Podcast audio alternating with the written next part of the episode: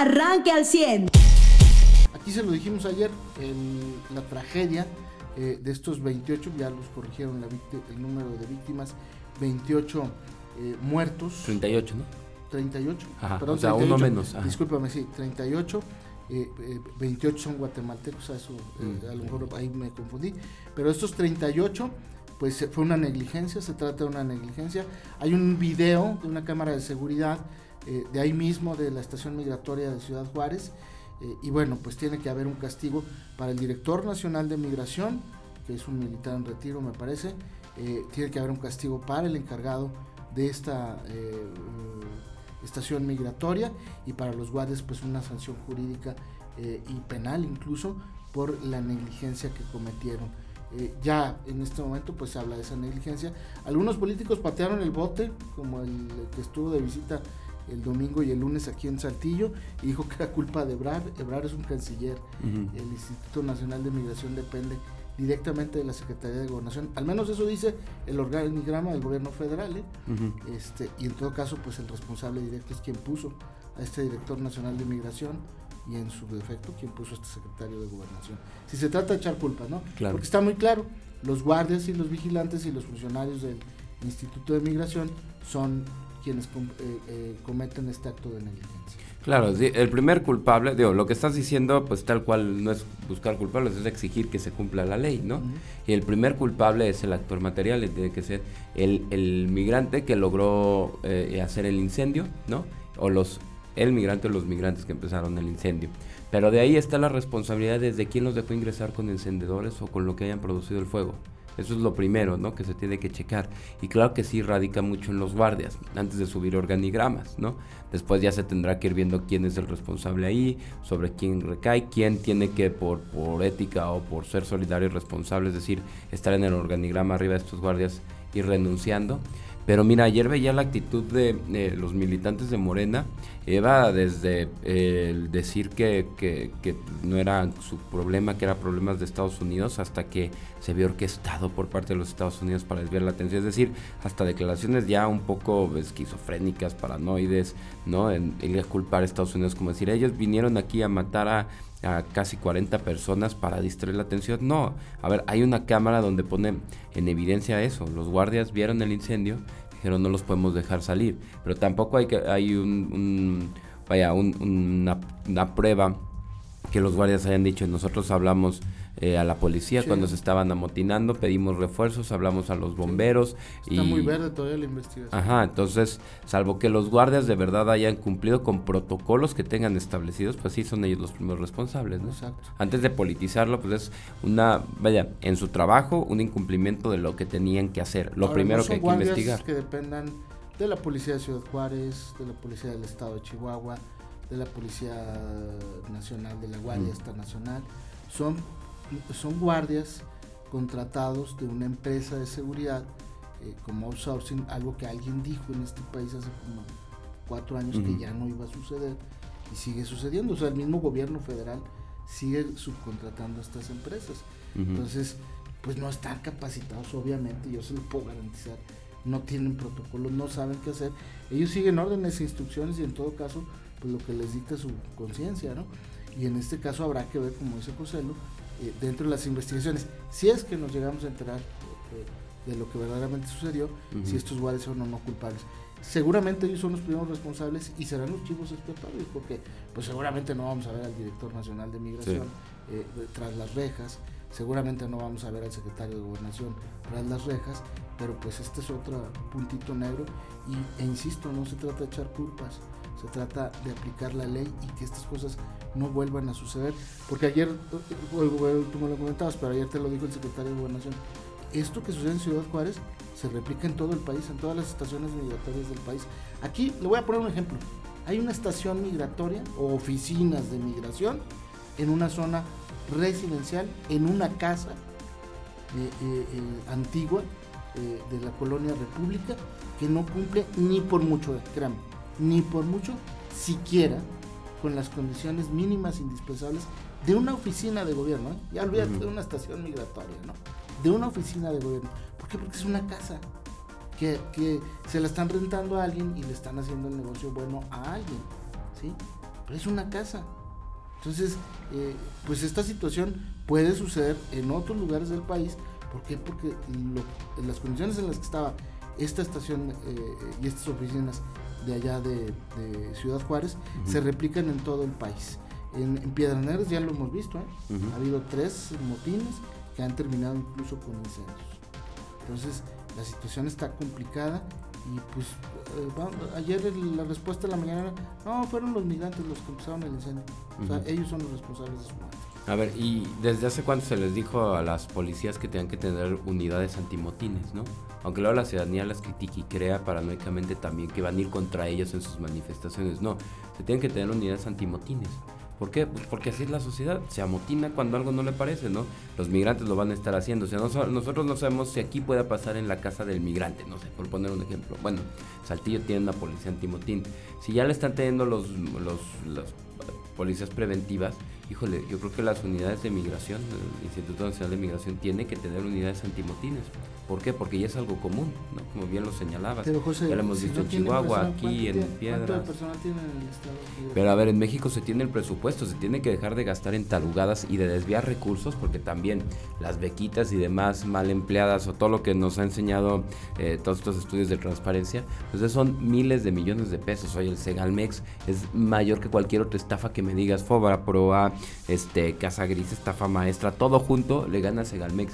México tiene el presupuesto, ah, si lo dejamos de usar en tarugadas o robar, pues nos va a alcanzar para tener eh, policías antimotines o unidades antimotines en los, en los centros de migración o unidades de contención, como le quieran llamar, ¿no? Para que no se ofendan los protectores de derechos humanos.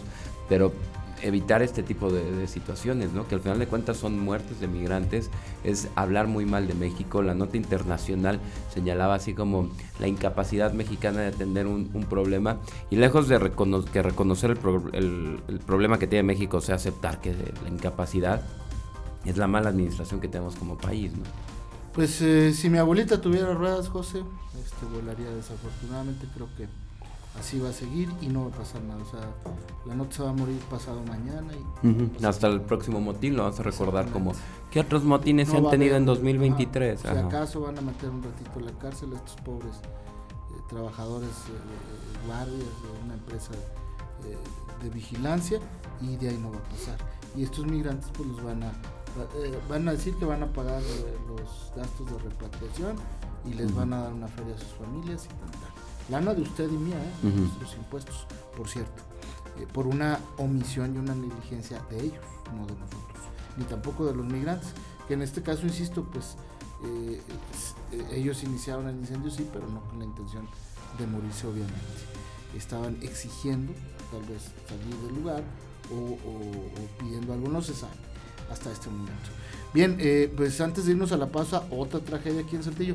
Si de por sí se batalla con las medicinas, con las vendas, con los insumos, con las cosas para eh, que las clínicas del Seguro Social puedan eh, ofrecer un servicio completo, ya no un bueno, un servicio completo a los derechohabientes, pues va a estar más complicada la situación para la delegación. Y no solamente por el hecho de que el presupuesto es muy raquítico y las cosas llegan tarde y, a cuatro o cinco años de que llegó esta administración, pues nomás no pueden eh, garantizar el servicio.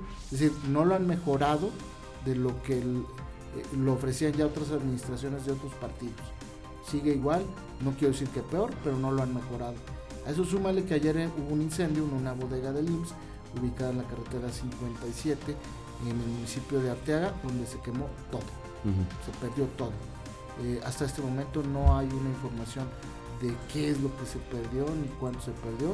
Eh, hay un hombre herido eh, que resultó con lesiones graves. No se sabe si este hombre eh, está grave o no, pero sí iba con lesiones de gravedad, que eso sería lo más importante. Pero bueno, ayer emitieron una tarjeta informativa respecto a este incendio en el almacén del órgano de operación administrativa desconcentrada de Coahuila, nomás nombre tiene, ¿verdad?